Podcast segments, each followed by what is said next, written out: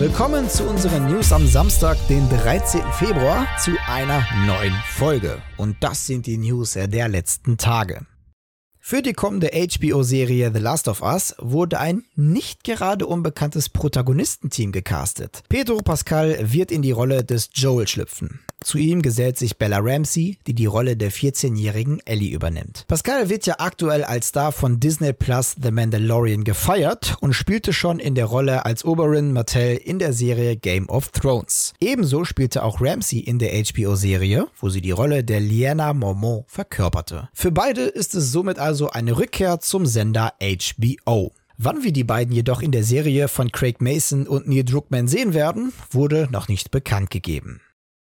Wenn wir in letzter Zeit über Ubisoft berichtet haben, dann waren es ja überwiegend Meldungen, in denen Spiele verschoben wurden. Far Cry 6, Rainbow Six Quarantine, Riders Republic und Prince of Persia The Sands of Time. Aber im letzten Quartal des vergangenen Jahres brachte Ubisoft mit Watch Dogs Legion und Assassin's Creed Valhalla zwei richtige Hochkaräter heraus, weshalb auch der Publisher die höchsten Einnahmen in der Geschichte des Unternehmens verzeichnen konnte. Jedoch möchte Ubisoft sein Geschäftsmodell trotz diesen großen Erfolges ändern. Und dies liegt vor allem daran, dass AAA-Titel sehr teuer sind und somit natürlich auch ein hohes Risiko bieten. Ubisoft möchte in Zukunft jetzt weniger AAA-Titel veröffentlichen, dafür aber mehr Updates und neue Inhalte liefern. Anders gesagt möchte Ubisoft seinen Fokus jetzt viel mehr auf Service Games setzen. Hier ist der Rainbow Six Siege ein sehr gutes Beispiel, das ja inzwischen 70 Millionen Spieler hat und kontinuierlich neue Umsätze für Ubisoft einfährt. Neben Service Games sind vor allem auch Free-to-Play-Titel im Fokus.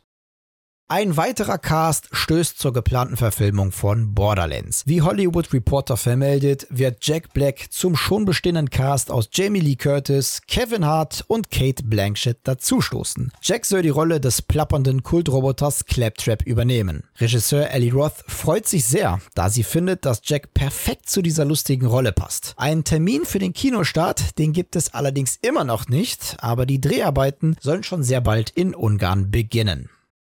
Das ehemals für den 26. Januar geplante World Update 3 United Kingdom für den Microsoft Flight Simulator verzögert sich erneut. Gemäß dem offiziellen Blog soll das Update nun laut Entwickler Asobo Studio am kommenden Dienstag, den 16. Februar erscheinen. Als Grund wird allgemein noch ein klein wenig Feinschliff in den verschiedenen Bereichen angegeben. Das dritte Welt-Update enthält fünf neue Fotogrammetriestädte, fast 80 Sehenswürdigkeiten, fünf von Hand erstellte Flughäfen, visuelle und logische Verbesserungen an 85 weiteren Flughäfen, verbesserte digitale Höhendaten in ganz Großbritannien und ein Trio neuer Aktivitäten.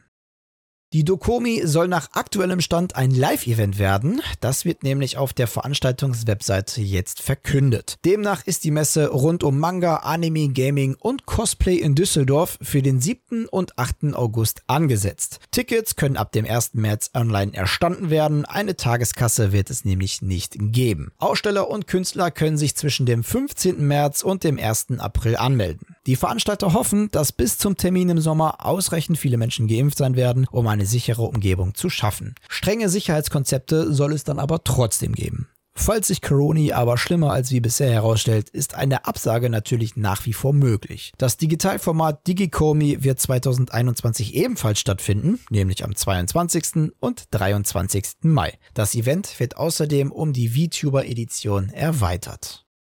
Es war ja schon seit einiger Zeit bekannt, dass das Action-Adventure Ratchet Clank Rift Apart im Verlauf diesen Jahres exklusiv für die PS5 erscheinen wird. Allerdings hat es ja bisher keinen konkreten Release-Termin gegeben.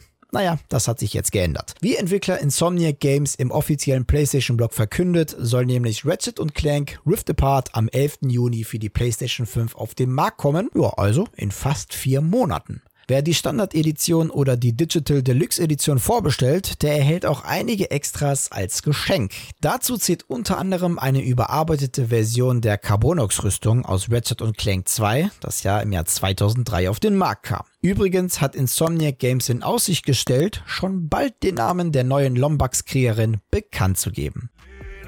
Ja, und das waren sie, die News der vergangenen Tage. Aber ich habe noch eine kleine Erinnerung für euch, denn am Sonntag, da solltet ihr auf keinen Fall die FZW Game Show verpassen. Den Link Den gibt's natürlich in der Videobeschreibung. Aber jetzt kommen wir auch wieder zum Schluss. Ich verabschiede mich. Danke fürs Zusehen. Wenn euch die Folge gefallen hat, dann würden wir uns natürlich über eine positive Bewertung von euch freuen, aber natürlich auch über eure Kommentare. Und damit ihr keines unserer Videos verpasst, lasst einfach ein Abo da und aktiviert noch das Glöckchen. Wir hören uns am Mittwoch zu einer neuen Folge. Bis dahin bleibt gesund und guten Loot euch. Ciao. Ziehen um die Häuser, drehen die Mucke laut. Durch die City, Leute denken wow. 20 Zoll die Felgen fahren Cabrio.